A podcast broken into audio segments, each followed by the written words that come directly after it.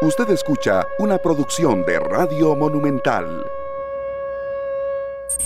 Muy buenas tardes amigos, muchas gracias por acompañarnos aquí en esta tarde en Radio Monumental. Son las 3 con 11 minutos. Hoy 13 de enero del 2023. Ya hoy no hay pintas, compañeros, así que si ustedes estaban viendo ahí cuál era la pinta de hoy, pues hoy no hay pintas.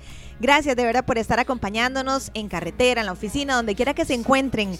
Nos eh, halaga muchísimo saber que ustedes siempre al ser las 3 en punto sintonizan 93.5 para informarse, para divertirse, para entretenerse y para aprender muchísimo. Les saluda esta servidora, Luzania Víquez y Esteban Arone y Sergio Castro. ¿Cómo están, compañeros? ¿Cómo les ha ido? Muy bien, muy bien. ¿Todo en orden? Muy bien, gracias. Todo muy bien, gracias a Dios. Una mañana muy movida. Hasta el taller fui hoy en la mañana, vean ustedes. Pues usted va al taller como cada Sí, es, que sí, más o menos. Vean, la semana pasada fui porque tenía que hacerle cambio de aceite al carro. Sí, sí, no, está bien. Y esta vez fui porque se me volvió a joder la ventana. Entonces, ya soy cliente frecuente de ese lugar, pero ya me dijeron que es que tengo que usarla más. Vamos a ver si es cierto, porque si no me toca comprar motor.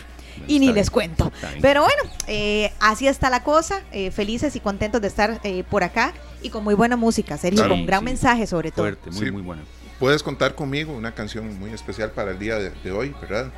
Eh, realmente esta artista que, Amaya, ¿verdad? Que fue parte de la Oreja Van Gogh, fue la artista que, la cantante que inició con ellos, eh, nos deja canciones muy lindas, esta en especial, porque a veces nos sentimos solos y siempre hay alguien por ahí que incluso está eh, percibiendo que uno está atravesando un mal momento.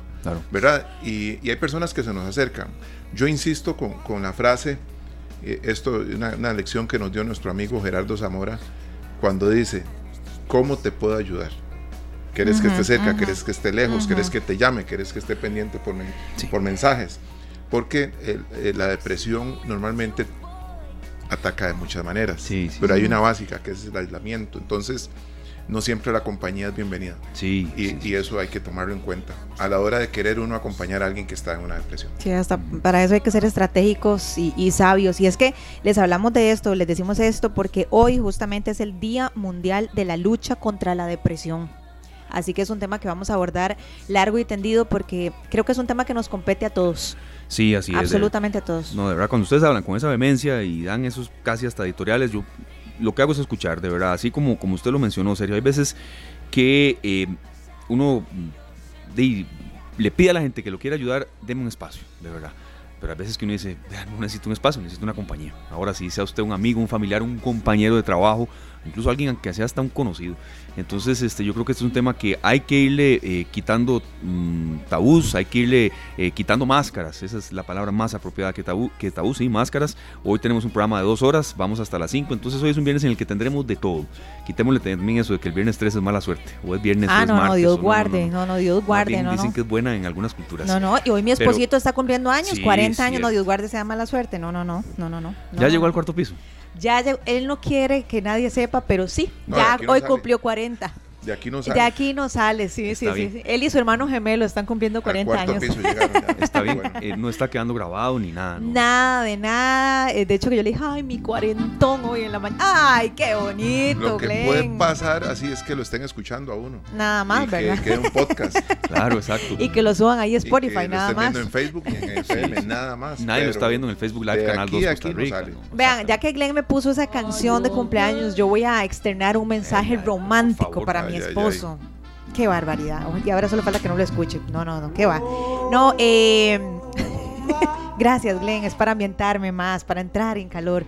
No, eh, le deseo lo mejor del mundo a mi compañero de vida, a mi socio, a mi amor, eh, al mejor compañero de verdad que Dios me pudo poner en el camino, a Jorge, a Jorgito y también a Mauricio, que es su hermano gemelo y que Dios me lo bendiga muchísimo y y de verdad que puede sonar, no, puede sonar, no, yo sé que suena muy cursi, pero es el mejor compañero de vida que Dios me pudo poner al lado. Así que bueno, deseo que Dios nos permita cumplir muchos años juntos, pero, pero así, al ladito, uno del otro. Felicidades, felicidades a vos por tener ese gran compañero de vida, felicidades a Jorge y a Mauricio también. No, no, felicidades a Jorge también y hasta el agradecimiento porque es parte de esta tarde, ahí le da soporte a usted. Ah, no, no, él, me, dice, y, si me tiene que regañar, me regaña y todo viera. ah, sí, sí. Cada uno de los, de los integrantes de la familia nosotros son parte también. Y Indra también, ¿verdad? Oh, sí. sí, esa es crítica fuerte, pero también cuando las cosas salen bien, reconoce. Y eso ocupa uno para crecer. De verdad, felicidades para él. Y bueno, entramos en materia, así es, Luzania, como usted decía, y usted daba ese comentario serio tan acertado. Hoy, 13 eh, de enero, es el Día Mundial de la Lucha contra la Depresión. Afecta a más de 300 millones de personas en el mundo la depresión. Y hoy tenemos un especialista nuevo a que le, agradecemos muchísimo que esté acá con nosotros. Es el doctor Bernard Barbosa. Él es psiquiatra con especialidad en atención de niños, de adolescentes. También en psiquiatría general tiene mucha eh, consulta. Y bueno, yo muy agradecido con, bueno, primero con todo el material que hemos preparado, pero también con usted, doctor. Por eso uno está tan enamorado de la radio. Eh, el periodista necio le está preguntando a usted, en ese caso yo, de, viendo ahí de, dónde trabaja, ¿verdad? Y su especialidad y demás, y nos damos cuenta entre los dos que, que usted está a 500 metros aquí de la radio. La entrevista era vía telefónica o Zoom, estábamos medio decidiendo y usted nos hace el gran favor de, venir aquí en, un viernes ajetreado y aquí está en la cabina, que eso se lo agradecemos mucho. Y bienvenido, doctor. muchísimas gracias para mí, y es un honor. Eh, yo les contaba ahorita, Antitos, que, que bueno, que yo este, usualmente voy a, a escuchar eh, el programa mientras voy en carro y voy a mi oficina de que queda por el Paseo Colón, entonces este, en realidad ahí me voy poniendo al día y, me voy entreteniendo montones de los diferentes temas que hablan. Muchas gracias, doctor. De verdad nos halaga muchísimo saber que usted es un, fiel escucha. Y doctor, bueno, en el Día Mundial de la Lucha contra la Depresión, yo creo que la primera pregunta que debemos hacerle a usted es, ¿qué es la depresión? Porque yo siento que a veces tenemos muchos, eh, muchas máscaras, como decía Esteban, en torno a la depresión. Y pensamos que una persona que está deprimida es una persona que pasa llorando todo el día, pero no necesariamente. ¿Cómo podemos definir la depresión y cómo podemos eh, darnos cuenta que una persona está en depresión? Sí, la, la depresión es como tal una enfermedad, ¿verdad?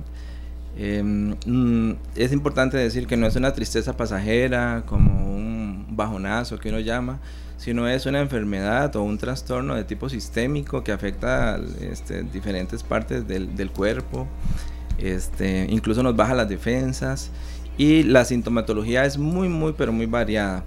Este, sin embargo, los eh, expertos que hacen las clasificaciones eh, a nivel internacional básicamente han puesto de relieve que deben haber dos síntomas que nunca pueden faltar. Eh, que son como los síntomas nucleares, lo, que llaman los, core symptoms, lo que llaman pues, los, O sea, son infaltables. No pueden faltar, ¿verdad? Una que es la tristeza, el, sentimiento de tristeza, y la otra es el sentimiento de anedonia. ¿Verdad? Santo Dios, ¿y en español eso qué es? La tristeza, pues todos un poco lo conocemos y, y de alguna medida todos, todos hemos He tenido ese sentimiento porque es un sentimiento normal y, tiene su función también importante. Eh, pero la anedonia se refiere a, la incapacidad de experimentar placer. Es como, como decir, eh, antes me gustaba algo, pero es que ya ni siquiera eso me gusta. Eh, por ejemplo, uno lo escucha mucho eh, bueno, antes me gustaba regar las plantas, las matas, eso me hacía feliz, pero ya ni eso. Yo prefiero quedarme en la cama, prefiero no hacer nada. O antes me gustaba este, ver tal programa, o incluso ir al parque a hablar con mis amigos, pero ya no me hace gracia. Eh, no me hace gracia ni siquiera ir al mall a ver tiendas y antes me hacía.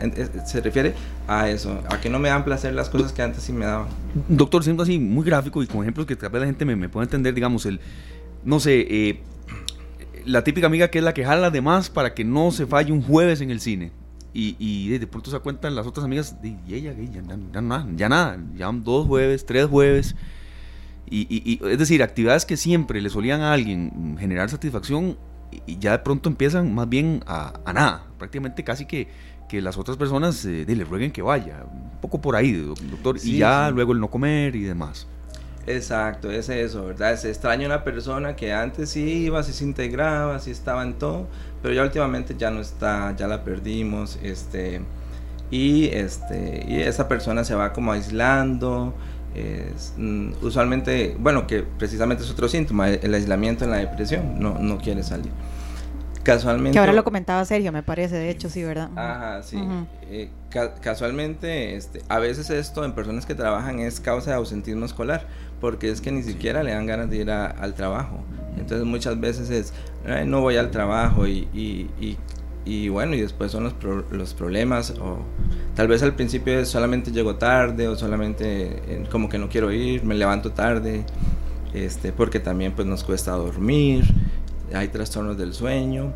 Eh, hay alteraciones del ciclo circadiano, ¿verdad? Entonces a veces duermen más de, de, día, pero de noche ya no pueden dormir. Digamos que se alteran estas partes y, este, y no van a su trabajo. Entonces como consecuencia de esos, este, muchas veces hay procesos laborales y, y todo este tipo de cosas. doctor, quisiera, ahora que usted mencionaba eso, eh, de, de esa incapacidad de experimentar placer, Después de cuánto tiempo de que uno vea a una persona, un amigo que tiene esa incapacidad de experimentar placer, podría uno decir que se está hablando de una depresión, porque puede que yo ande un día, voy a decirlo así tal cual, la huevada, y ese día sí yo no quiero hacer nada. Pero ¿significa eso que ya estoy en depresión? ¿O después de cuánto tiempo yo ya debo de preocuparme? Sí, exacto. El tiempo, y eso es importante, Luzania, que que lo hayas preguntado, porque el tiempo también es un criterio de diagnóstico en la depresión. No solamente es la depresión porque, por ejemplo, perdió nuestro equipo de fútbol. Ah, sí, algo menor este, ahí. O porque nos metieron 7 a 0. Yo creo que, yo creo que ningún tico este, ese día la pasó bien. Este, pero es eh, estar un día triste, el otro también, y el otro también. Se convierte como algo insoportable y los eh, expertos en la materia han establecido que al menos dos semanas eh, de síntomas eh, continuos, en especial de estos nucleares que, que les he contado, este, hacen el criterio del tiempo, en este caso, para un episodio depresivo. Bueno, sabemos que hay diferentes tipos de, depresiones, ¿verdad? Este, porque la depresión, por así decirlo, es como... Eh, ya se nos dedicamos nosotros, ¿verdad? Los que trabajamos en salud mental, en psiquiatría es como una especie de cajón, ¿verdad? Pero en ese cajón, la, la más prevalente y la más clásica de todas es los episodios depresivos. me, me, deprimí, tuve mi primera depresión y la persona, cuando uno se lo pregunta, este, va a saber, como decir, ¿usted alguna vez se ha deprimido? Este, y, y la gente sabe que, que diferenciar en ese momento en que me he puesto triste solamente o me he deprimido porque sentir una depresión es que este, eh, mi, mi, vida me cambió, mi vida no, no es igual, en ese momento no es igual. Y hay muy variadas este, causas eh, que, que, quizás quieran saber, pero yo solamente se las voy a poner como muy, muy, muy por encima, ¿verdad? No, adelante. Una como muy frecuente es después del parto, ¿verdad? No es que todo posparto lleve depresión, pero este, e, efectivamente, hay más riesgo de tener depresión en el parto. Estamos hablando de un parto o de una cesárea, no importa, o sea, después de tener un hijo. Después de tener un hijo, ¿verdad? se produce. Lo normal es que se produzca como este una especie de lo que llaman blue, no sé, eh, sí, como una huevado como dicen, ¿verdad? Down, doctor. Eh, sí, un bajonazo ahí, ¿verdad? Por, porque hay como un desorden hormonal eh, en ese momento después del, del, parto, ¿verdad? Los estrógenos caen de, de, una manera importante. Este, entonces puede haber, puede haber eso. Pero en algunos casos hay una depresión ya clínicamente este, significativa, eh, donde la persona llora, donde la persona no puede cuidar al bebé. Eh, y, y, bueno, y en casos severos tenemos que hospitalizarlos. Sí, doctor. Es, es por, un poco por, por decir otra. Otras causas de depresión son los duelos, ¿verdad? que son como tan frecuentes. Eh, los duelos, evidentemente, por perder un ser querido. Eh, pero a veces eh, ese ser querido puede ser una mascota, puede ser, este, murió, murió mi perrito, mi gato o mi loro. Y mucha gente cuando, cuando dice, ¿cómo te vas a deprimir por eso? Pero la gente se deprime y, tiene un vínculo y eso no, mm, no es poco frecuente ni tampoco es anormal. ¿verdad? Y en nosotros, en nosotros los clínicos les damos la misma importancia si desarrolla todos los síntomas de una, de una depresión. Entonces, el duelo puede precipitar una depresión, aunque evidentemente hay duelos normales, o sea, a todos nos, produce dolor. Y, este, y, la, y la carga genética que una persona puede tener. Si alguien de la familia ha tenido depresión o si ambos padres, evidentemente pues yo tengo más probabilidades de tenerla. Doctor, ¿hay una posibilidad de que mediante un tratamiento una persona deje atrás la depresión al 100%? Sí, eh, es importante. La depresión es, es una enfermedad que se puede tratar y se debe tratar. Eh, yo ahorita antes de venir estaba como repasando cosas de los periódicos como para tener de qué hablo, si me preguntan tal, este, pero encontré algo importante, este, que tal vez todos sabemos, pero que alrededor del tres cuartas del, de la población que padece depresión en países desarrollados eh, no tiene un tratamiento adecuado, o sea, no acude a la, no acude al, al médico o este, y es que muchas veces con la depresión pasa de, de que si es un hombre el que la tiene, entonces, no, como voy a ir al, al, doctor por una depresión? porque, perdón que lo diga acá y... Adelante con la palabra. ¿verdad? Eh, eh, perdón los oyentes, pero es que es muy tico. Dicen, no seas huevón. Este, este, usted no tiene que tener depresión, ¿verdad? No sea maricón. No sea maricón. Esa frase la escuché hace apenas dos semanas, doctor. Ah, sí. Sí, sí. Hace, hace apenas dos semanas. a veces es, decir, falta guaro o, o, ah, o lo que sea. o sea, es impresionante que, que todavía ¿verdad? Se, se, asocia a vagabundería y a, y a, eso precisamente. Usted acaba de decir. exacto, exacto. En las mujeres sí es como más aceptado en cierto sentido culturalmente que, de hecho la prevalencia en mujeres de depresión al, al llegar los 12, 13 años de adolescencia este, es mucho mayor en mujeres que hombres. Eso sí es, sí es, sí es verdad. Pero, este, mm, digamos, si tenemos como más población femenina atendiéndose en depresión. Y tal vez la facilidad que eh, se tiene culturalmente es que es más aceptado que una mujer consulte por depresión. Eh, también por un asunto que, diríamos de machismo, ¿no? Que bueno, sí, sexo que, no debería ser, pero bueno, este, Lamentablemente, socialmente, así sucede. Así sucede, cierto. Pero bueno, así las, las atendemos y, y, si tiene control con tratamiento antidepresivo y usualmente es exitoso. En la mayoría de los casos la depresión responde, por lo menos un 80% de las veces la depresión se resuelve, se resuelve totalmente. Luego sigue un 20% que ahí es donde entramos los psiquiatras, un poco a, a ver ya si hay medicación que, que, recetar pero ojo, siempre, siempre con especialistas de la mano, doctor, sobre todo cuando hablamos de medicación, pero eso lo vamos a consultar un poco más adelante. Doctor, cuando hacemos estas entrevistas, de verdad no las llenamos de datos, de, cifras, pero hay que dar algunos, jamás puede, puede uno eh, dejarlos de lado. Eh, en el 2022, 913 personas fueron hospitalizadas por cuadros de estrés grave relacionados con eh, depresión. esto lo, son datos que da la Caja Costarricense de Seguros Sociales mucho hay algunos, hay algunos tal vez eh, eh, fenómenos de depresión que, que bueno, no, vengan precisamente de un duelo, de una pérdida, ya es algo como genético, que viene de adentro, de herencia. En algunos casos, y hay gente que está así y por más y más que se pregunta, de no, la familia está bien, un buen sueldo, eh, no sé, familia estable, pareja, de, pero el hombre cae ahí, o ella cae ahí en, en un estado que nadie puede ayudar. Sí, sí, sí, eh, definitivamente. Hoy, obviamente con la confidencialidad, hoy atendí a una chica que adolescente que, que era ese caso, ¿verdad? No, ella eh, vivía pues allá por la zona de Occidente. Jamás nombre y eso, doctor, pero ah, podemos saber solo la edad. Eh, sí, 16 años. Y nada más. Tenía. Es una chica que le iba exitosa en el estudio, este, con, con unos padres eh, con, con, gran apoyo, tenía una, una hermana. Y este, desde hace unos dos años viene sintiéndose paulatinamente triste. Ella, ella nos, nos dijo hoy, este, eso me empezó poco a poco. Casualmente poco a poco empieza la depresión, usualmente, ¿verdad? Eso empezó ahí. Poco a poco y me fue empeorando, empeorando.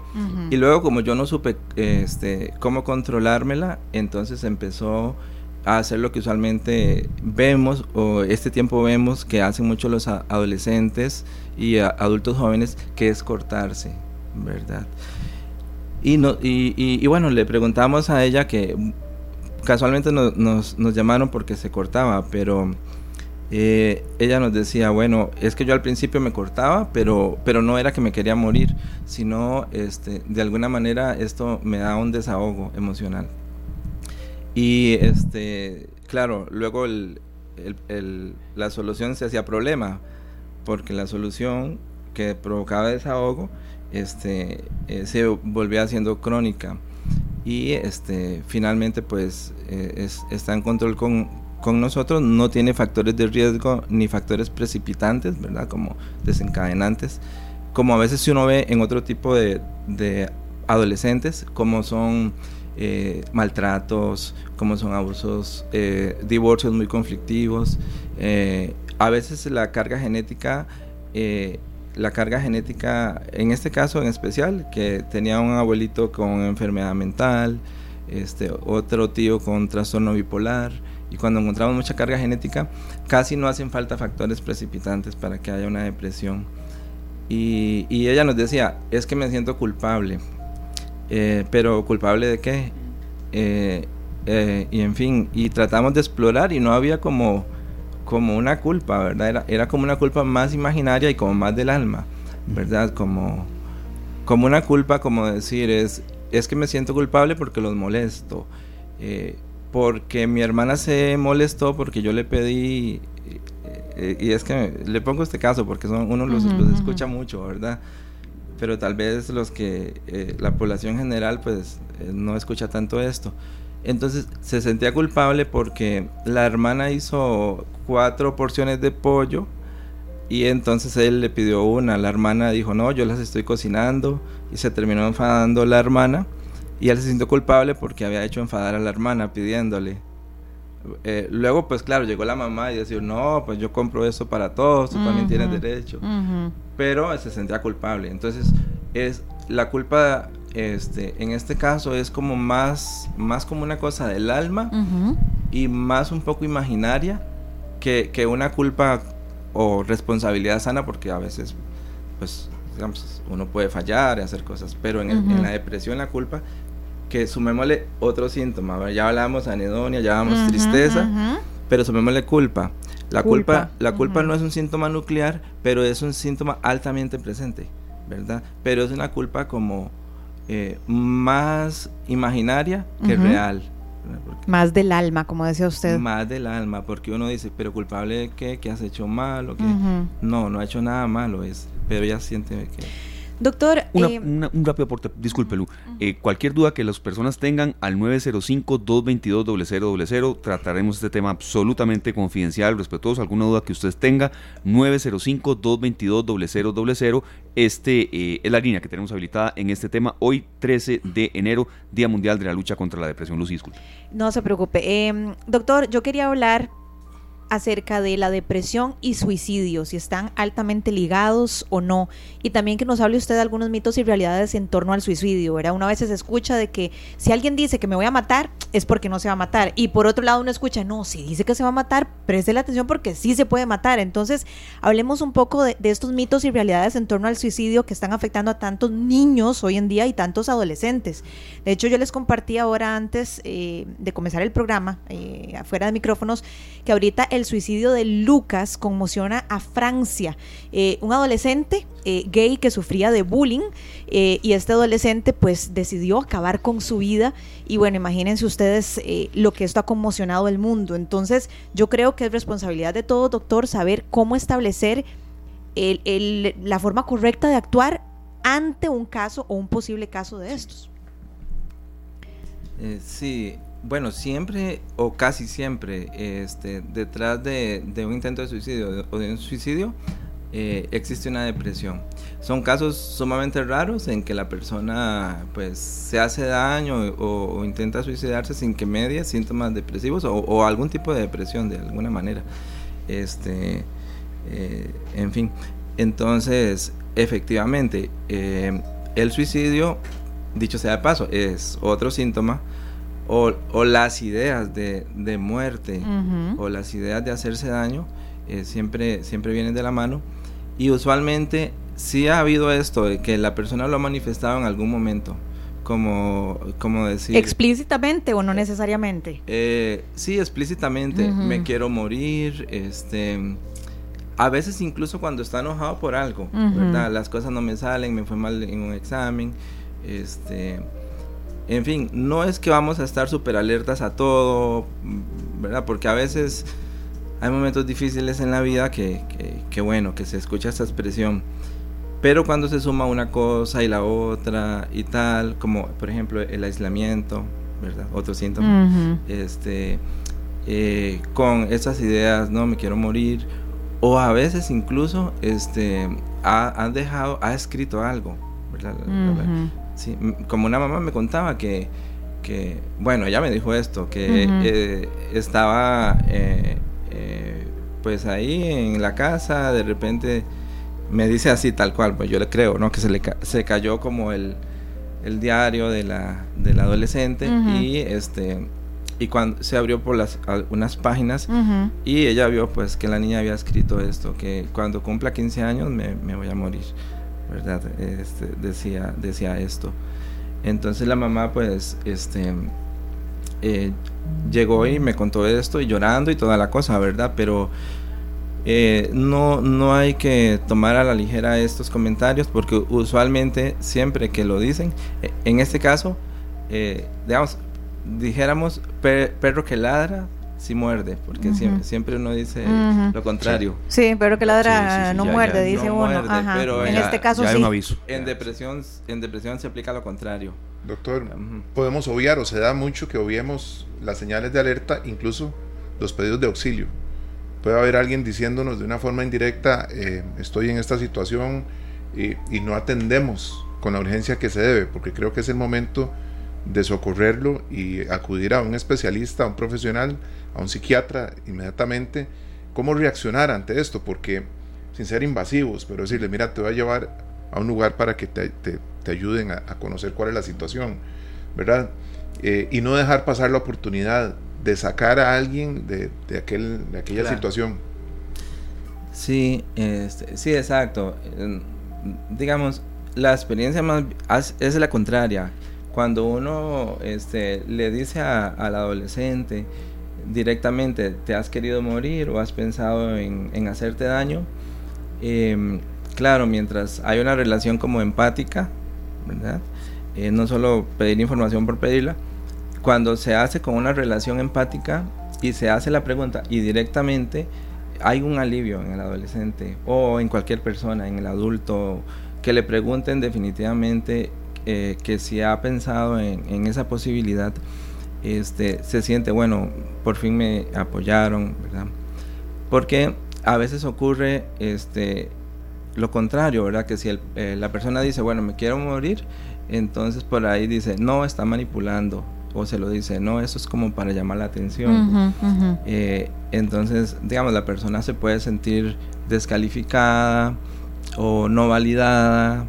Entonces, lo mejor es como, como abordar al adolescente o a la persona. Bueno, yo, ahorita hablo mucho por adolescente porque es lo que hago todos los días, pero igual atiendo a la persona X. A la persona X. Entonces, eh, digamos, es importante que eh, que los padres o los familiares tengan una, relación como de cercanía con, los hijos y, les puedan abordar ¿no? el, tema. Y, es que usualmente a mí se me, se me vienen como más como explicar con ejemplos que... Claro, ¿no? y eso nos encanta, doctor. Teoría, sí, yo, tengo como, no sé si esa, esa, esa cosa. No, no. Eh, bien.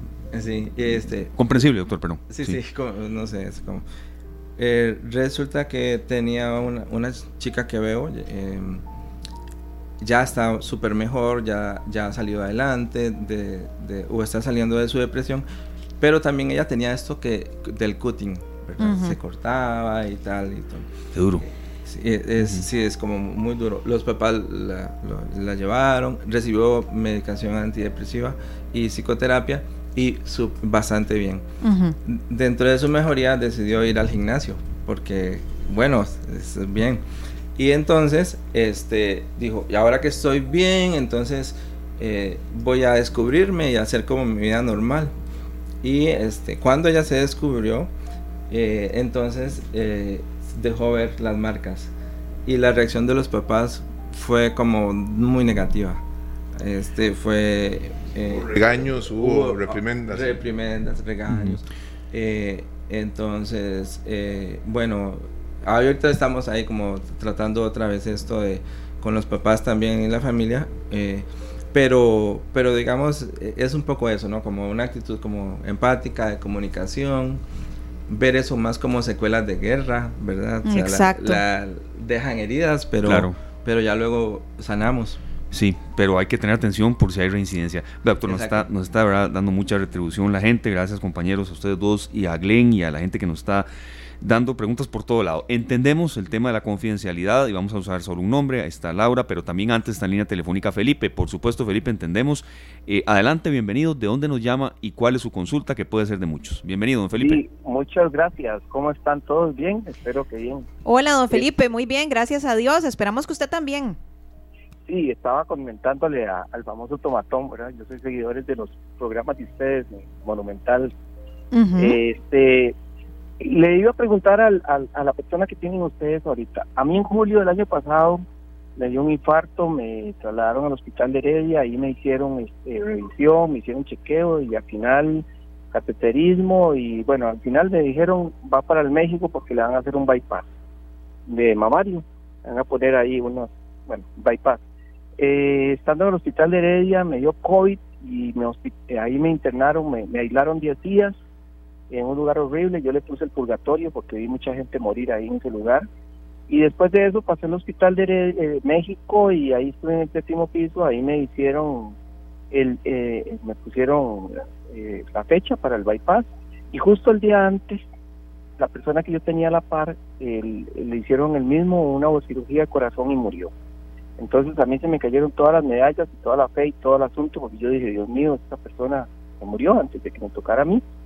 Después de eso vino todo el proceso de la cirugía del bypass y después de eso vino, este, me entró una bacteria ahí en el mismo hospital y estuve 22 días con, con ¿cómo se llama? Con antibióticos. Salí de ahí y de ahí aquí estoy en un proceso de recuperación un poco lento. Se me, se me hizo una espinilla en la cirugía y ahora estoy con una cuestión ahí abierta que, están tratando con antibiótico de cerrar.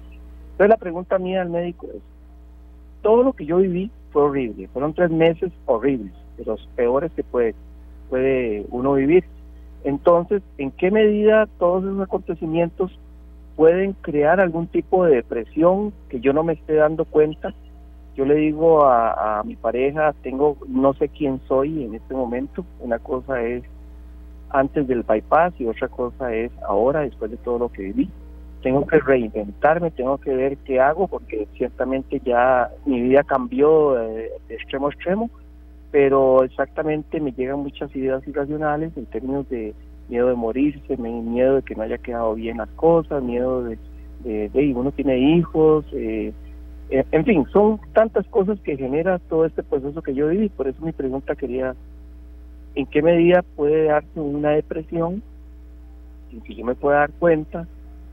Que hay síntomas que tenga que prestarle atención y qué hacer, ¿verdad? En esos casos, yo sé que me van a decir, busque la psiquiatra y todo el asunto, pero pero no es tan fácil el asunto de los psiquiatras eh, en la caja por un montón de gente. Entonces, ¿qué hacer en esos casos? Si hay algunas técnicas, si hay algunas cosas que puedan ayudarle en este caso. Básicamente, Luciana, esa era mi, pregunta y gusto escucharlos a todos ahí. Claro. Don Felipe, ¿cuántos hijos tiene?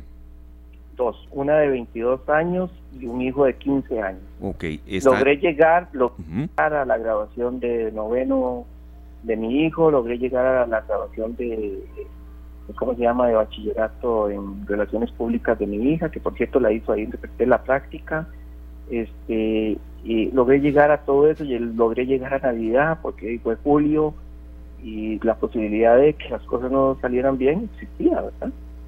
Entonces fue logré llegar y aquí estoy logrando llamar y, conversar. Entonces, sí, el, el, uno trata de luchar contra todo y positivo y todo, pero hay momentos en que se le cae a uno totalmente todo.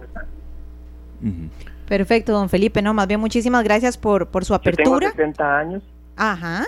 Tengo 60 años cumplidos ahora el 7 de diciembre pasado. Perfecto. Tiene esas dos razones, esos dos hijos por luchar, su familia, pero sobre todo por usted, don Felipe. Gracias de verdad por llamarnos. Así es. Sí, y aquí está la, respuesta del especialista. muchas, gracias, don Felipe. un abrazo, gracias.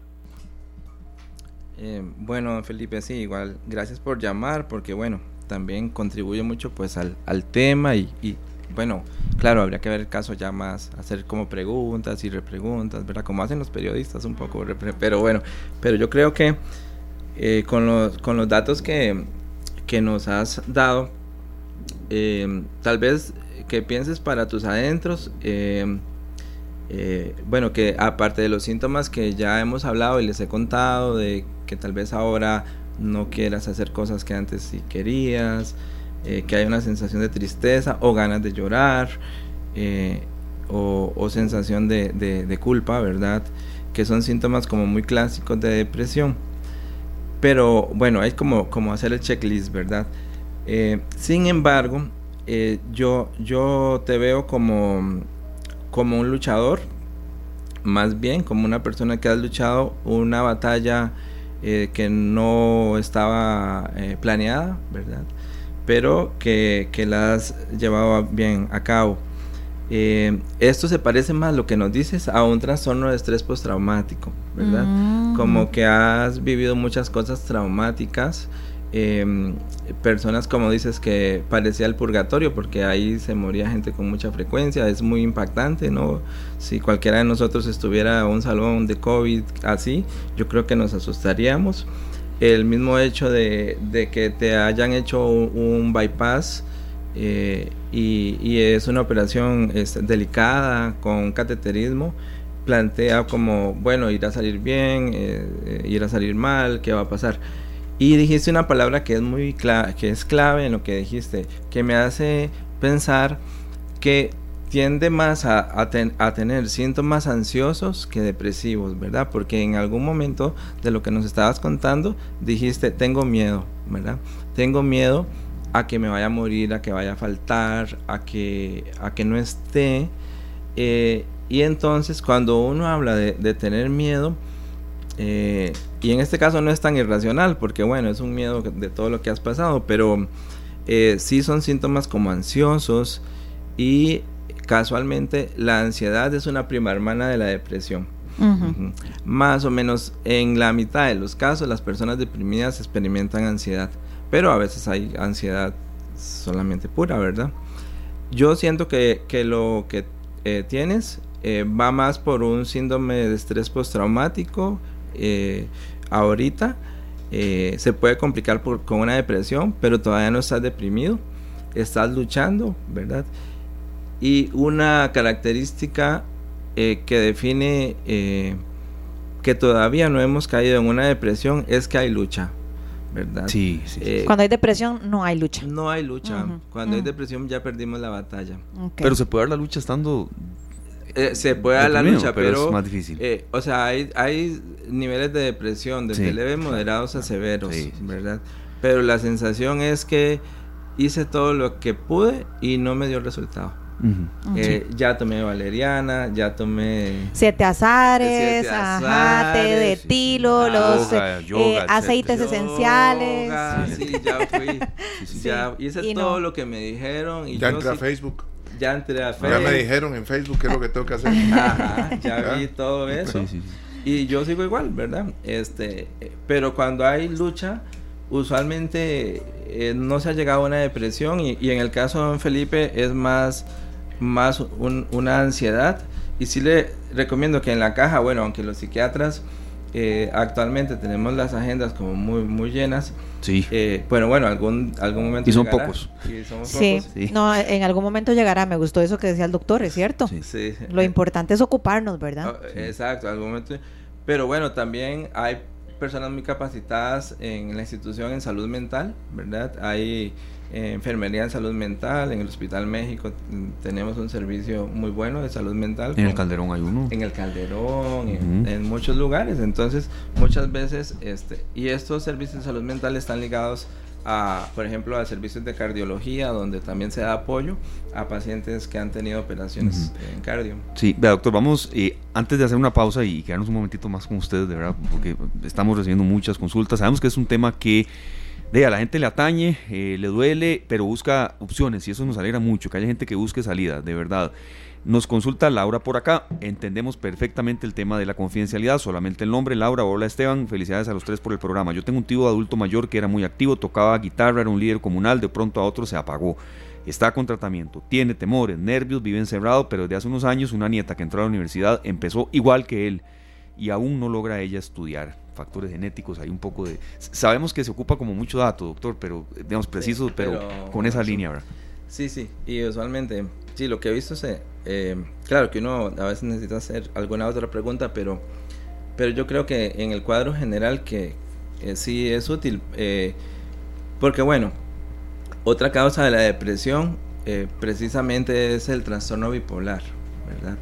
A veces uno ve a las personas eh, que son como, eh, bueno, el alma de la fiesta, súper alegre, el que cuenta chistes, que siempre eh, tiene como un ánimo, lo que uno llama hipertímico, bueno, uno llama, los psiquiatras llamamos, o sea, que ¿Eso qué quiere decir, doctor? a ver, significa que es un poco más elevado del usual. Cuando llega fulanito, la cosa se alegra, ¿verdad? E, es, como... Muy enérgicos. Ajá. Y tal vez como poniendo... Eh, en mi familia, no, ya les dije que soy de ejemplos. Ah, tengo una prima, tengo una prima que, que, si llega se alegra la fiesta. Ajá. Eh, y, entonces todos dicen, va a llegar María, va a llegar, que, ojalá que no me estoy yendo. Eh, Saludo para María, que es el alma de la fiesta. Sí, pero si llega María la cosa se alegra. Bueno, afortunadamente nunca la he visto deprimida, pero muchas veces las personas hipertímicas pueden hacer un ciclo a, a la depresión y pueden hacer un trastorno bipolar. Entonces, las personas músicos, artistas, de alguna manera, este, y un colega mío eh, que ha trabajado mucho en eso, este, el doctor Herrera Amiguetti. Eh, Don Luis Diego. Eh, Walter. Ah, él, sí, son varios. de sí, la sí, sí, Walter, que es un pintor genial. Entonces, él ha trabajado mucho esto y ha determinado en sus estudios que las personas como artistas, este, músicos, tienen como más tendencia a hacer trastornos afectivos. Eh, en este caso, contestando a, la persona que nos llamó, este, es muy posible que, que esta persona eh, que tocaba música siempre estaba como muy alegre, luego se deprimió, podría estar dentro de este eh, espectro bipolar y luego este, la familia tenga más tendencia genética a hacer episodios de, de trastornos del humor, como como en este caso la, nieta que no quiere estudiar porque se siente deprimida. Le entiendo. Los oyentes son nuestra razón de ser, don Sergio. Usted recibe a doña Kira, que está en línea con nosotros. Buenas tardes, doña Kira. Bienvenida a esta tarde. Acá el doctor Vernon Barbosa la atiende con su consulta. Adelante. Buenas tardes. Es una preguntita simple. Yo he oído que últimamente la caja está usando eh, el hipnotismo. ¿Qué tan bueno es eh, eh, hacerle una regresión a la persona para para llegar a ese a ese a eso que no se sabe porque como decía usted hay personas con excelente posición pero su, su marca en la vida ha sido eh, eh, y la depresión han crecido bien lo han tenido todo han logrado una carrera y es aquel dolor que le sale por los ojos verdad entonces eso es lo que yo quisiera saber y muchas gracias Muchas gracias. muchas gracias, Y, vea que yo he escuchado del hipnotismo, pero así, sinceramente, que, en la caja se está dando ya con tanta, tal vez, eh, digamos, eh, regularidad, lo desconocía, doctor, de esta eh, disciplina. sí, bueno, em, las técnicas hipnóticas son una herramienta terapéutica dentro del arsenal que puede manejar este, profesionales en salud mental. No todos están certificados en hacerlas porque no, usualmente no está como en el currículum, ni tampoco es algo mágico. Em, eh, pero en buenas manos puede ser una herramienta potente y sanadora, ¿verdad? Em, a veces no tanto, porque a veces se confunde como, eh, como eh, regresiones a vidas pasadas, porque hay como literatura en eso un poco, ¿verdad? Pero, sin, pero sí se puede como a, la persona llevar con un estado de conciencia alterado, ¿verdad? Que, que, uno dice, eh, ¿se acuerdan esta frase que dice, en el, en el mar la vida es más sabrosa? claro. ¿Verdad? claro. Entonces, eh, eh, las técnicas hipnóticas es como llevar al mar a la persona y, y en el agua los problemas pesan menos, ¿verdad? Cuando uno está, este, el cuerpo pesa menos, entonces cuando tenemos un estado alterado de conciencia, es como que pesan menos nuestros, nuestros problemas y a través de ese estado alterado de conciencia, que no es nada como de otro mundo. A veces todos tenemos estados alterados de conciencia, por ejemplo, cuando vamos manejando y de repente no sabemos cómo llegamos al otro lado de la ciudad. No es que estábamos dormidos, pero es que estábamos en, como otro alterado. O cuando escuchamos una, una música que nos transporta totalmente y este y, nos hipnotiza, ¿verdad? Claro. Entonces, las personas que emplean estas técnicas han tenido un entrenamiento para inducir esos estados naturales que ya tenemos de por sí los seres humanos de una manera controlada y llevarnos como a las profundidades que pesan menos para visualizar alguna etapa de nuestra vida y desde allí sanarla, ¿verdad? Desde allí sanarla. Y este, pero en, en buenas manos eh, es una herramienta poderosa, no tenemos que ir, por ejemplo, a veces hay eh, gente que inescrupulosa, eh, pero si van a la institución, a la caja y hay alguien que lo haga, este, es excelente. Todavía no es tan generalizado en la caja, pero en todos los servicios siempre hay alguien que lo hace. Doctor, una preguntita antes de irnos a la pausa.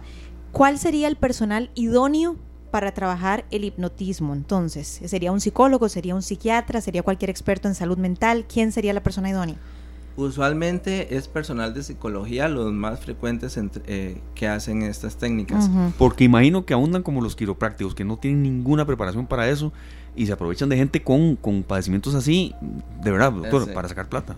Sí, sí, sí, sí, eh, eso como, como gente que sí. Y lo digo porque lo he visto en algunos periódicos, en, ya casi nadie ve periódicos impresos soy un viejillo. Eh, pero de verdad, no, de verdad, no, no, es este, no es el que tengo aquí. Eh, expertos en hipnotismo, hipnotismo, sesiones de hipnotismo. Ah. Eh, le curamos sus males, pero en serio, doctor, de verdad, el periódico La Nación, bien. Sesiones de hipnotismo, le curamos sus problemas de reumatismo, le curamos sus problemas de amor. Y sesiones de hipnotismo. Entonces, de, de, pronto va gente y paga eso. Es muy válido el aporte de Luzani. Sí, sí, exacto. Este, exacto, hay gente que, que no tiene escrúpulos. Pero en buenas manos es una herramienta poderosa y una herramienta que sana, que lleva a la persona eh, usualmente a donde está la herida. En hablando en casos de depresión, porque el hipnotismo eh, también tiene otros usos en, trauma, por ejemplo, eh, en obsesiones y todo esto. Pero en esto es llevar a la persona a donde dolió la herida. Y precisamente para que, para que no sigamos llevando el pasado como al presente, como si aquello que ya nos pasó todavía estuviera presente. Y un poco la depresión de alguna manera es eso, es como cuando hay un trauma, es como lo que ya pasó todavía nos afecta y todavía lo, llevamos con, nosotros.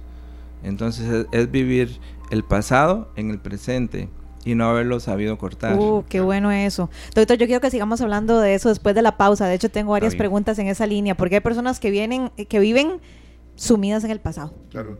Eh, doctor, solo para cerrar el, tema con doña Kira. Sí, señor. La caja, eh, alguna sesión de hipnotismo, ¿hay eh, profesionales de la caja que lo hacen? sí, hay profesionales de la caja. en los hospitales nacionales existe ese servicio. sin embargo, eh, a veces eh, en aras de, de, las listas de espera como tan grandes, ¿verdad? Y como es un proceso que a veces se lleva como su tiempo, no se hace con tanta frecuencia.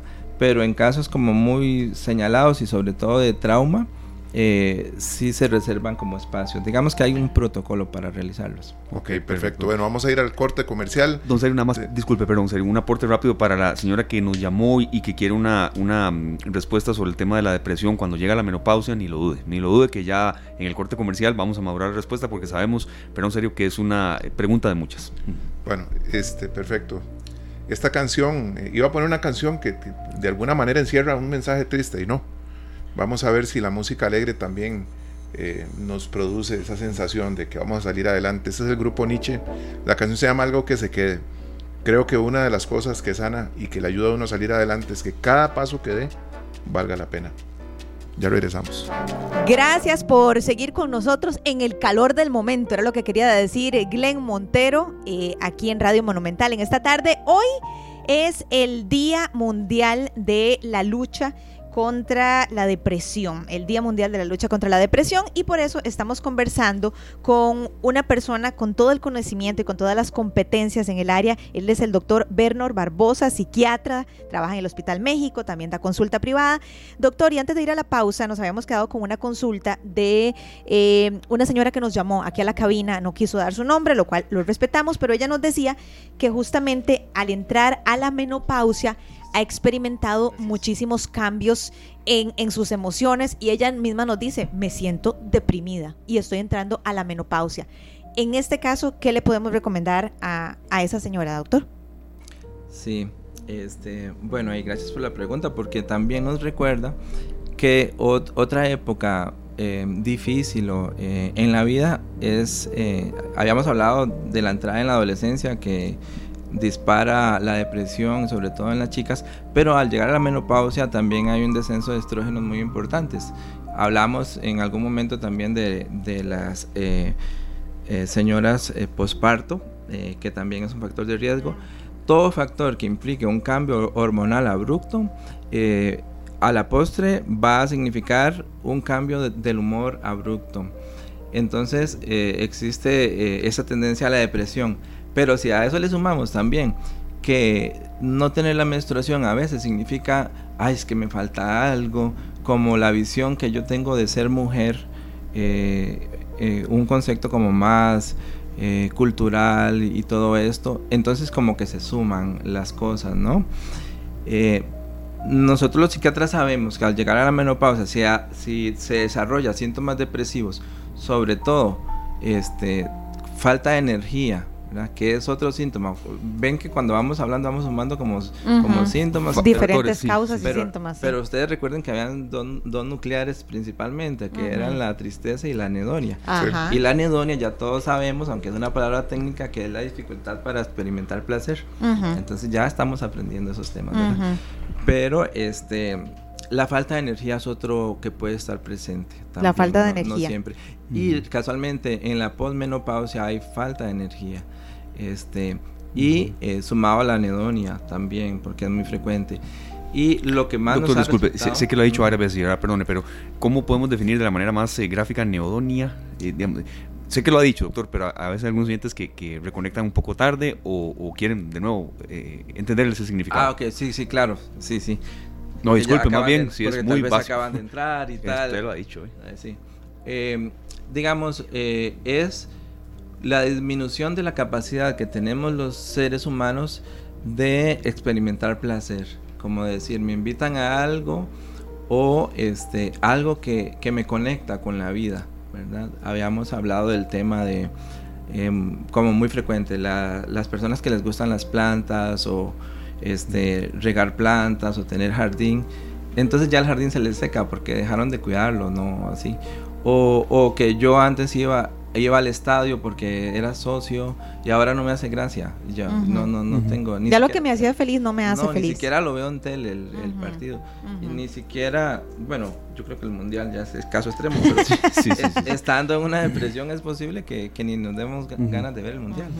Eh, entonces, anedonia y es como. Anedonia. Todo lo que sea es eh, el, la parte, es como la negación del placer es, de hecho, es una, eh, eh, es una raíz griega, ¿verdad? Edos.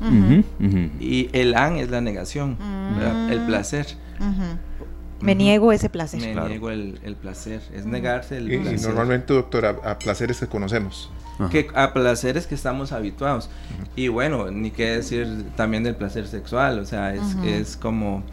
Este y, sigo yo como un poco con los, con los ejemplos. Esta señora que me visitó ahora en la mañana porque no quería ir al trabajo, porque tenía ausentismo, que se había aislado, eh, entonces, me, entonces me dice, ah, e, es que tras de eso mi esposo me dejó. Sí. Eh, y, ¿Y por qué tu esposo te dejó? Ah, porque yo ya no quería nada. O sea, yo no, me, yo, yo no quería tener intimidad con él. Este, o sea, anedonia. No, no, no, Entonces, este, y, y claro, entonces eh, se suman, ¿verdad? Se suman. Eh, ya no tengo, eh, estoy deprimido tras de eso, me deja el esposo y entonces me deprimo más. Y en, en, ese caso, entonces ahí es donde puede caber una ideación suicida.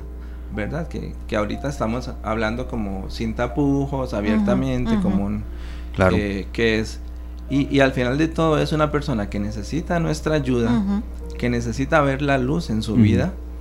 Y este evidentemente, pues claro, los que nos hemos dedicado a esto, pues estamos para esto, pero a nivel comunitario también es como alguien que le pueda ayudar. ayudar un poco. Sí, más gotitas del saber, doctor Rivera, muchas gracias por, por, el tiempo, vamos a leer una consulta más, su reflexión final.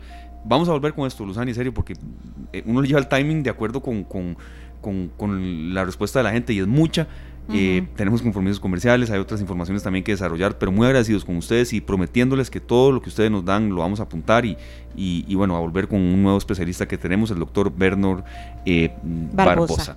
La anedonia, doctor, entonces eh, es, ese, es eso, ¿verdad? Incapacidad para experimentar placer y se escribe con H intercalada entre la N y la anedonia todos los días algo. sí, no, no, todos los días algo aprendemos, doctor. Esta sí es de un oyente muy, muy fiel de nosotros, súper crítico, don Mariano Rodríguez, serio, que venía de Brasil, por cierto, el saludo para él. Conozco lo que es la depresión, mucho de la costumbre de hacer deporte que tengo es para poder luchar contra los efectos que ella produce. ¿Qué se recomienda hacer cuando una persona... Eh, cuando una eh, tiene personas que al deprimirse quieren aislarse y cuáles son las mejores medidas de reaccionar y después de cuánto tiempo. Si cuando ya la gente quiere aislarse, ¿qué hacer? ¿verdad? Don Mariano, ¿verdad? Usted, sí, señor. Sí, sí. Bueno, eh, eh, le agradecemos mucho que haya, que haya eh, mencionado esta palabra deporte, no se me había ocurrido en este, este gran rato. en realidad el ejercicio físico es una de las primeras cosas que se deben recomendar, ¿verdad? Porque aumenta endorfinas, porque estimula la serotonina, porque estimula la dopamina, que son los neurotransmisores que están precisamente bajos en la depresión. Entonces, una manera es, es esto, ¿verdad? Eh, cuando hacemos eh, ejercicio nos sentimos como, como mucho mejor. Eh, entonces es, es, una recomendación que, que, siempre, que siempre tendremos que dar. me decía, perdón, tal vez poner un, ejemplo. cuando uno está deprimido, a veces, y no vemos la luz, hay que seguir como el consejo de, Pascal, ¿verdad? Cuando, ¿Cuál es el consejo de Pascal? decía Pascal, cuando le preguntó una persona que en aquel tiempo decía, yo no tengo fe, y le preguntó a Pascal, ¿qué hago yo para recobrar mi fe? Pascal le respondió, actúa como si ya tuvieras fe. Entonces, eh, a las personas con depresión en ese momento y yo les diría que si están sumidos en, en una noche oscura, si están sumidos en un túnel donde no ven la luz, actúen como si ya se hubiera dado el milagro. Que sigan caminando. Que sigan caminando y hagan lo más sencillo que se les ocurra, como si ya no tuvieran depresión. Qué bonito. Qué bonito, qué bonito. Doctor, vea, ya nos queda eh, literal uno o dos minutos, pero yo necesito que por favor usted nos diga, porque sé que a muchas personas les está pasando esto, qué hacer cuando una persona vive sumida en el pasado, que asumo yo también, no sé si no usted me corrige, de que eso también es una depresión. Eh, yo conozco varias personas y de no sé, puede que a uno le llegue a pasar en algún momento, o puede que uno sea de esas personas y no se dé cuenta, de que viven sumidas en lo que pasó y no el año pasado hace 15 años.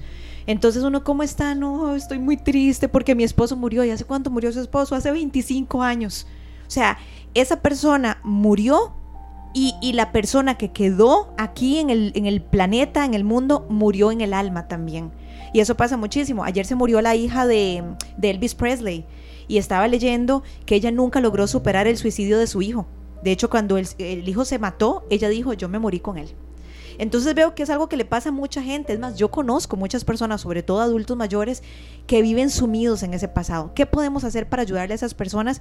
Porque sobre todo cuando son adultos mayores, no es tan fácil que digan, ay, sí, voy a ir al psicólogo. Ay, sí, voy a ir al psiquiatra. No, no, yo no estoy loco. Yo no estoy loco. ¿Cómo podemos ayudarle a esas personas así, lo más breve que pueda, doctor? Sí. Eh, dejar de evitar el dolor, dejar de tratar de evitar el dolor. Porque cuando tratamos de dejar evitar el, dolor, nos duele el doble. Entonces, es cualquier cosa que podamos hacer es revisitar, a veces cerrar los ojos en la noche un, rato, revisitar ese pasado, permitir llorar ese pasado para sanarlo, ¿verdad? Permitir darle como un nuevo significado a ese pasado y sanarlo, porque usualmente esas heridas han quedado sangrando todavía. Y, entonces eh, lo que lleva la terapia es ir al pasado para curarlo. No se puede eh, curar el pasado o el trauma sin revisitarlo. Y si pensamos que lo vamos a revisitar felices y brincando de una pata, estamos equivocados. Tenemos que ir otra vez a nuestro infierno para poder sanarlo. Y siempre que se hagan acompañar de un psicólogo, alguien en salud mental, un psiquiatra, mucho mejor. Pero a veces es como no evitar lo que nos duele, sino asumir el dolor, porque después de que atravesemos el dolor, vamos a encontrar un panorama hermoso.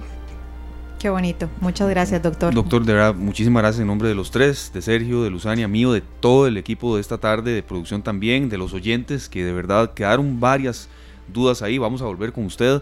Eh, es la primera vez que está con nosotros. Créame que no será la última, doctor. Y, y, yo como un comentario muy breve de cierre, por supuesto, Sergio y Luzania cierran también. Em, a ver, eh, y yo he pasado por donde asustan en esto, en este tema, ¿verdad? Y no, ya no voy a dar mucho detalle porque no tenemos tiempo además y porque quiero ser breve en, que usted sea quien, quien tome la palabra después de Sergio de Luzania. Pero hay una salida, hay una salida, de verdad. Cuando a veces uno menos crea, hay un amigo, hay un familiar, hay medicamentos, está la caja. Eh, en mi caso particular fue el Hospital Calderón Guardia. Eh, y de verdad creamos que hay una salida, o sea, que, que, sí, que, a veces es difícil tal vez recibir el consejo de alguien que no lo ha experimentado y todo lo que Sergio decía, sí, sos un vagabundo, levantate, pero, pero hay gente que está peor. Bueno, hay un sinfín de frases de ese tipo. Es falta de Dios, sí, dicen. Es, falta, es que a usted le falta Dios. Y Dios ayuda, pero también uno tiene que poner de su parte. Por supuesto. Pero no, no es falta de Dios, es un desbalance químico. ahí por ahí Entonces, cierren esto y van ustedes dos y después usted, doctor. Pero de verdad, eh, créanme, eh, señores que nos están escuchando, señoras, niños, niñas, tíos, papás, pacientes que van en este momento en el carro diciendo, y con todo lo que han dicho ellos me siento identificado, hay una salida. Así es. es. cuestión de ganas, sí, de que uno ponga mucho de su parte y que se deje acompañar, pero de verdad hay salida. Así es. No, no, yo, yo no tengo nada más que agregar, no sé, Sergio. Claro que sí, claro que sí, porque, eh, doctor, hay algo que es muy importante y es reconocer los detonantes. Y eso, para eso vamos a tener otro programa, espero, porque es algo denso, pero para mí ha sido muy importante reconocer los detonantes y huir. Sentir que soy, este, vamos a ver, intolerante a ciertas cosas, porque eso detonan ansiedad y a la vez llevan a la depresión. Esa es una cuestión muy personal, pero como yo estoy hablando, sé que hay miles de oyentes que se pueden identificar con una u otra situación. Pero para mí lo más importante es reconocer los detonantes. Muchas gracias, doctor. No, este, muchas gracias por, por invitarme. Y, y, bueno, yo, sí, con todo gusto, eh, si me invitan, pues volveremos a hablar de estos temas. Eh, y en realidad, pues si a alguien le, le ha servido estos temas que hemos hablado, eh, excelente. Sé que van a quedar preguntas y, y todo. Yo, yo deseo pues que cada vez encuentren como más luz en su vida. y y porque de eso pues va a depender muchas cosas grandes y buenas. Y justo al inicio de este año que iniciamos, eh, que se despejen pues todas esas, esas tinieblas que pueden haber. Y, y, bueno, y mucho ánimo a todos y, y estamos en el seguro social, un, equipo que tratamos de hacer lo mejor posible por la población. Muchas gracias, doctor. Muchas, bendiciones y muy amable. Nos atendió el doctor Bernard Barbosa, psiquiatra. Eh, trabaja aquí en el Hospital México y en consulta privada y claro, lo volveremos a tener próximamente. Así es, no serio. Bueno, vamos al corte comercial, ya regresamos. 4 con 28 minutos en esta tarde aquí en Radio Monumental. Gracias a todos ustedes por seguir con nosotros y llegó el momento de informarnos. Vean, hoy tenemos un programa lleno, lleno de información, de datos relevantes y ahora hasta vamos a cerrar con con opciones culturales y de entretenimiento. Pero bueno, ya está aquí con nosotros Paul Ulloa, director de Noticias Monumental. Paul, ¿cómo estás? ¿Cómo están? Buenas tardes. Muy buenas tardes. ¿Cómo me les ha ido? Muy bien, gracias. Todo muy bien, gracias a Dios. Yo diciendo que, que, ya hoy no habían pintas y ya me dijeron que sí hay pintas y bueno, sí, no, la del primer trimestre. Eh, sí, dice Glenn, dice Glenn según él. ¿Qué, ¿Qué, es? ¿Cuál es Glenn? La del primer trimestre es. Porque yo había oído esa, que era la... Eh, la pinta del 13 de enero. Dice, las repintas inician el 13 de enero. A partir de esa fecha, cada día representa dos meses diferentes. Ah, dos meses, es bimestral. Bueno, ¿eh? Pero no importa, va a estar muy bonito. Eso es lo importante. Bueno, yo hoy les traigo una noticia que hay que, eh, es buena, pero hay que saberla digerir. ¿Ok? ¿Cómo es una noticia buena que hay que saberla digerir? Porque eh, vamos por partes. La, la ARECEP aprobó hoy ya la rebaja que veníamos arrastrando desde el mes de diciembre, la rebaja en el precio de los combustibles, principalmente de eh, la gasolina super y del diésel. La, em, la rebaja aprobada es de 96 colones en el diésel y 73 en la, en la super y en la regular aumentará 3 colones. Ya la RECEP aprobó hoy esta rebaja y comenzaría a regir una vez que salga publicado en la Gaceta, que podría ser perfectamente o mañana, si se publica hoy en un alcance, lo que no es muy probable, pero que sí podría ser la próxima semana. Entonces, esa es la rebaja o la, el ajuste en el precio de los combustibles correspondiente al mes de diciembre, que ya comenzará a regir. Pero hoy, hoy es el segundo viernes del mes de enero y se activa la fórmula. Entonces Recope debe trasladar la información a la ARECEP para el ajuste del mes de febrero, que será también otra importante rebaja. ¿Cuál eh, será? Bueno, será de 116 colones el precio de la gasolina regular y 26 en la gasolina super habrá un leve eh, incremento de eh, aproximadamente 13, eh, ya les digo, un incremento de 7 colones en el diésel. Eso es lo que acaba de anunciar Recope. Y también Recope está anunciando una disminución importante en el precio del gas LPG que eh, bajaría 327 colones el, cilindro de 25 libras. Eh, también habría una rebaja en ese sentido. Así que esta rebaja que está solicitando, excepto la del diésel, este ajuste que está solicitando Recope, tiene que entrar a todo el proceso de la RECEP y comenzaría a regir posiblemente en los primeros días del mes de febrero. Así para que hagamos, no hagamos eh, em, muchas bolas de que entonces la rebaja que viene es la grande, la de 116. no. ahora viene una, una rebaja importante también, de 96 colones en el diésel, pero eh, esta comenzará a regir la, otra semana y esta otra estará para el mes de febrero. Febrero, los primeros días de febrero. Los primeros días, posiblemente los primeros días, si nada, si nada transcurre si no hay atrasos. Recordemos que últimamente se ha atrasado un poco la eh, situación de, el, de, las, eh, de, los, de los ajustes por aclaraciones que tienen que hacer Recope y que ARECEP solicita algún tipo de documento adicional. Eso es lo que ha pasado en los últimos días. Así las cosas, bueno, hay una rebaja importante en el precio de los combustibles. Mucho tiene que ver también con esta otra información, porque el tipo de cambio del dólar tuvo una caída de 18 colones desde el primero de enero, o sea, en los primeros 13 días de este mes, el dólar ha caído 18 colones. El tipo de cambio de referencia de hoy era de 583 colones, comenzamos en 601 colones.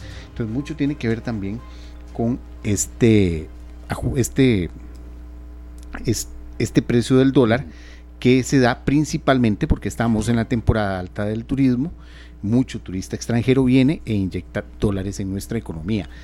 Y esto también incide, eh, según lo que ha anunciado el Consejo Nacional de la Producción, eh, inició el 2023 con una rebaja en el precio de las mayorías verduras, de verduras y carnes en las ferias del agricultor y en las carnicerías, según el estudio semanal que está realizando el CNP.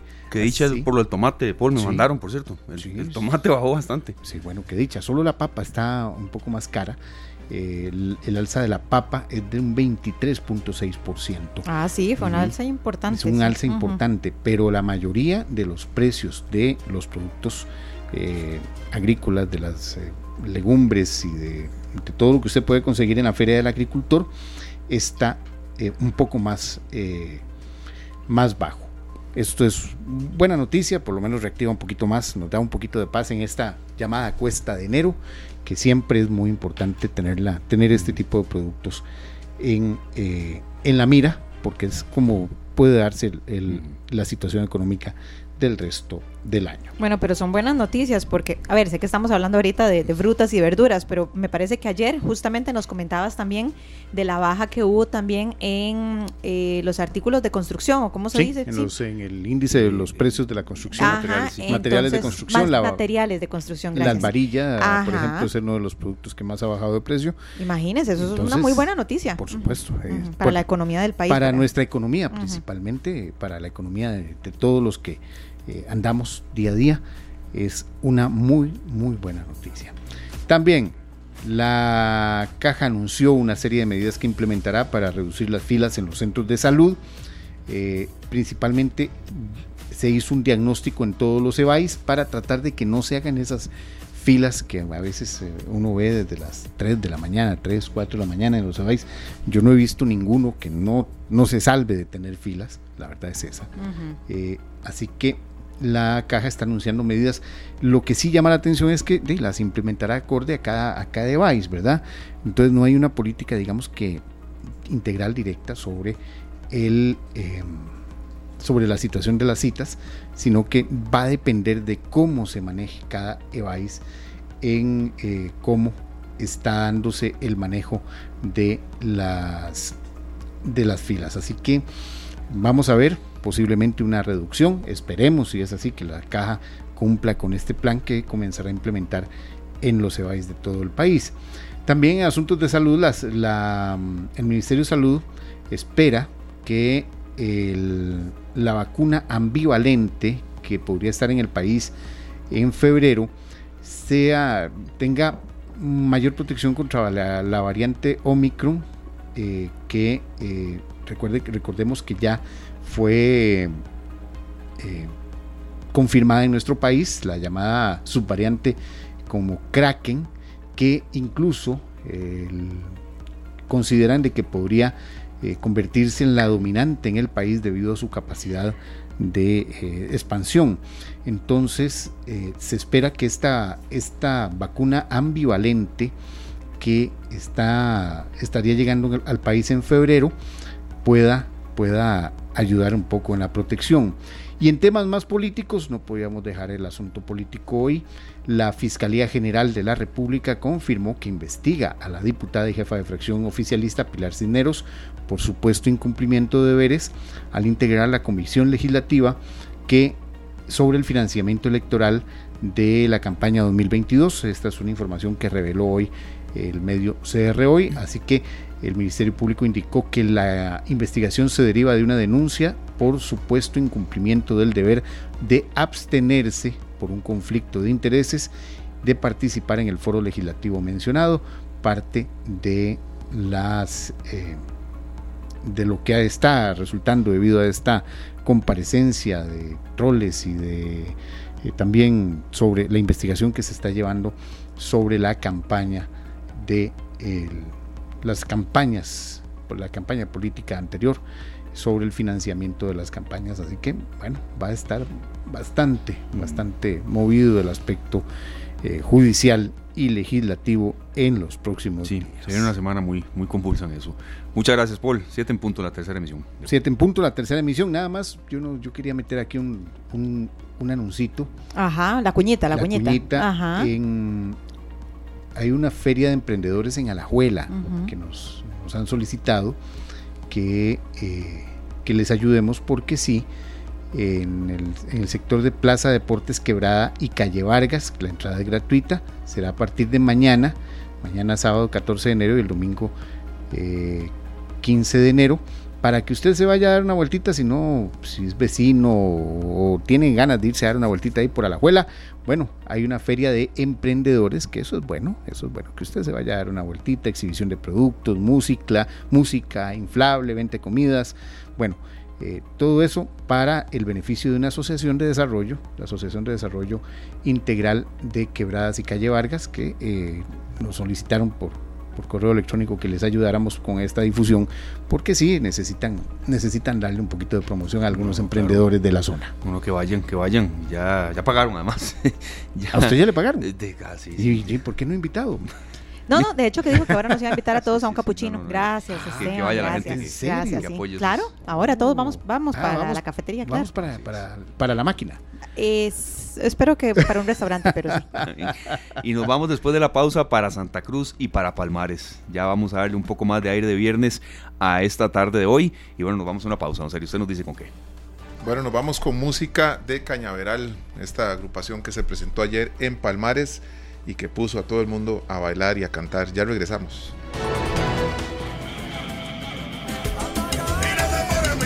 4 de la tarde con 44 minutos. Es viernes, el cuerpo lo sabe, el tiempo también. Y bueno, acá en esta tarde vamos a dar a conocer algunas actividades, señores, de dos fiestas, de dos, eh, de dos festejos que de verdad no solo mueven la economía, sino llevan alegría a la gente. Y yo creo que ya mucha gente sabe un poco de qué estamos hablando. Un poco Palmares, un poco Santa Cruz y un poco de diversión, señores. Bueno, si necesitas ser amigos, Uf, claro. Palmares, ¿verdad? Una ciudad para ser amigos y unas fiestas que se han caracterizado por ser infaltables en nuestros Totalmente. inicios de año.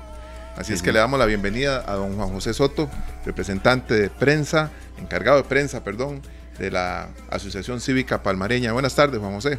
Buenas tardes, compañeros, ¿cómo se encuentran? Todo muy bien. Todo muy bien, don Juan José.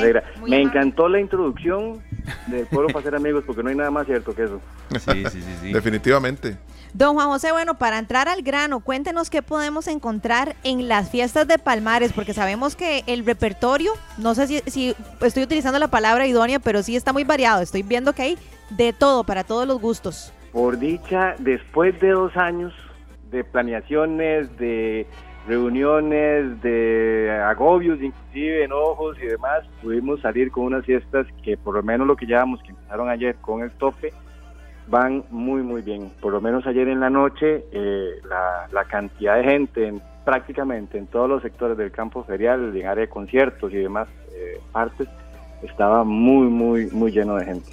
Bueno, Para Palmares ahorita tenemos bastantes actividades que se nos vienen de frente, apenas estamos empezando.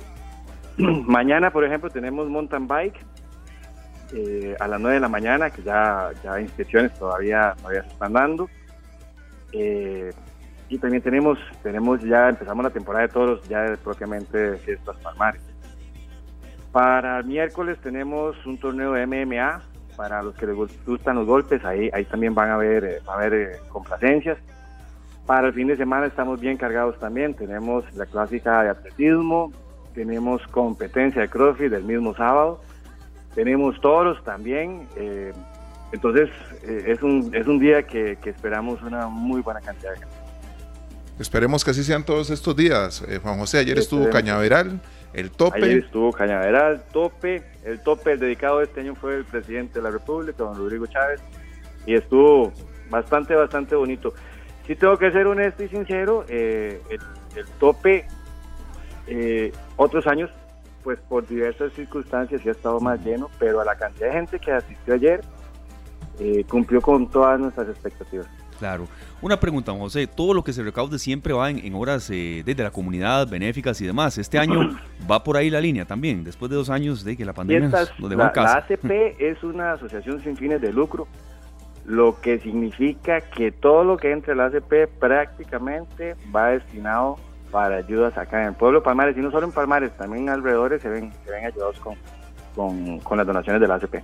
Excelente, Juan José. Vamos a estar pendientes de la programación de Palmares y con los micrófonos abiertos de esta tarde para llamarlo durante la semana que viene y seguir anunciando los eventos que sabemos que a mucha gente mueven hacia Palmares.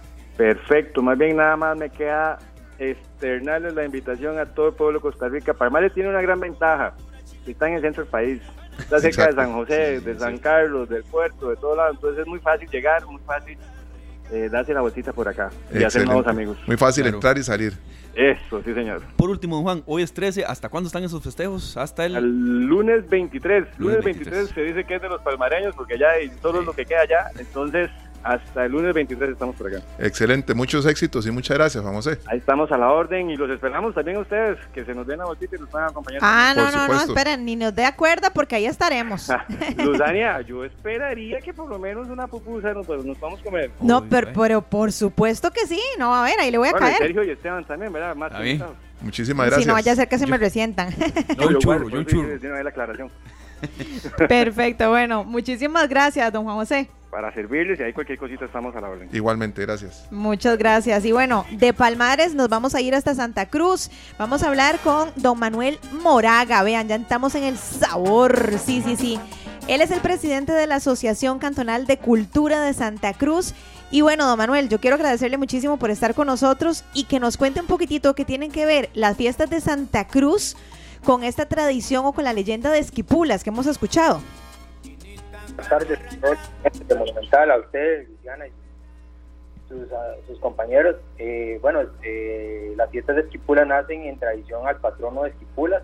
Es una tradición que hace dos años, en el 2020, fue declarada Patrimonio Cultural y Material de Costa Rica.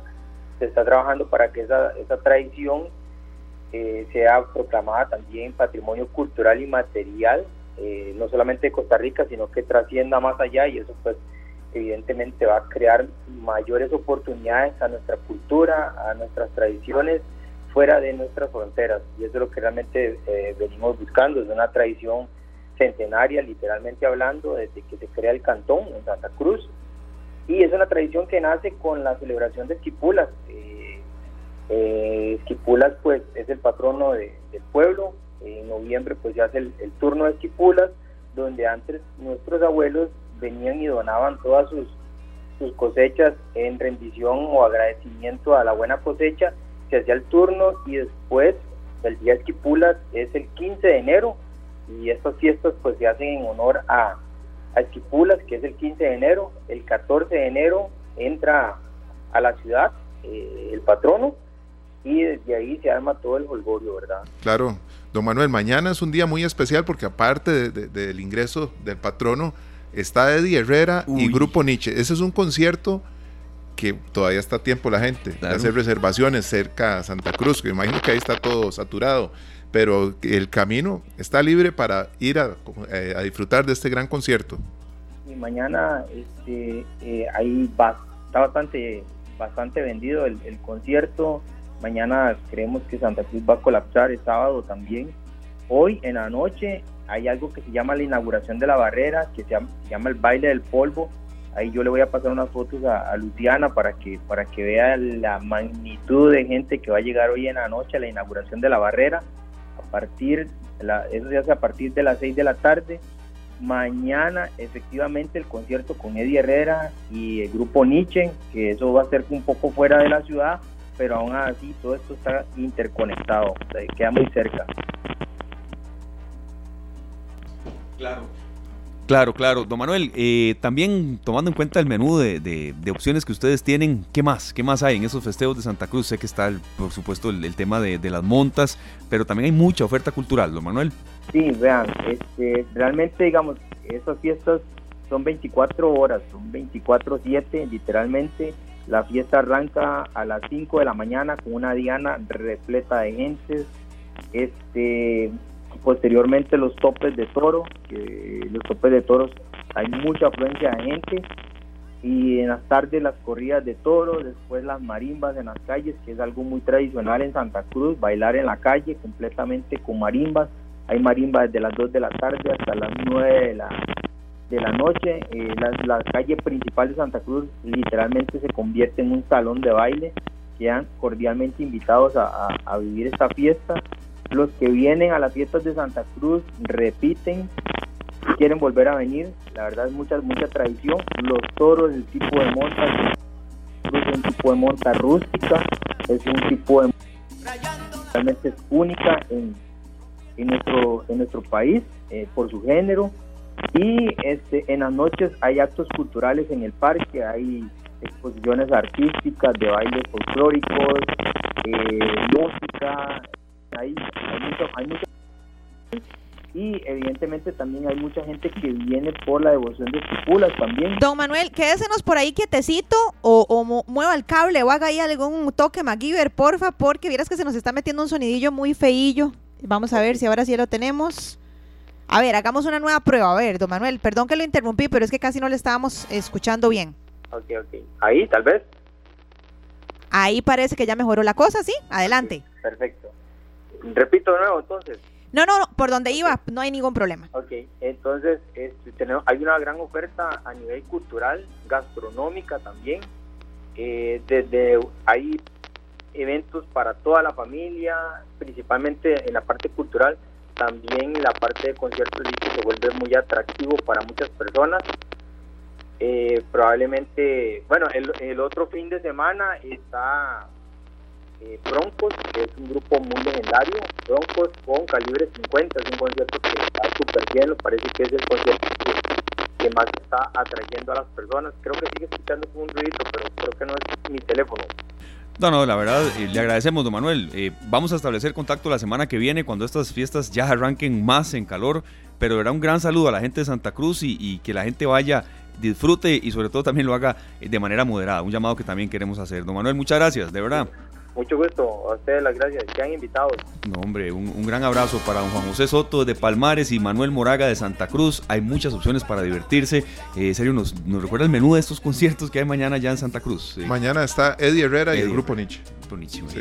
Tremenda pachanga se tienen entonces. Allá va a estar el equipo de ZFM, liderado ah, por el DJ Rudy, también por eh, Alex Romero y con la dirección ahí, el acompañamiento del gerente de, de mercadeo, don Héctor Quesada que les vaya muy bien a todos los compañeros, buen viaje y sobre todo a todos ustedes, gracias por haber estado con nosotros, 4.55, nos retiramos con muy buena música y bueno, con la parte de, entretenimiento que siempre está presente en esta tarde. Muy feliz fin de semana para ustedes también. Que la pasen muy bien, nos escuchamos el lunes, Dios mediante, a partir de las 3 de la tarde. Este programa fue una producción de Radio Monumental.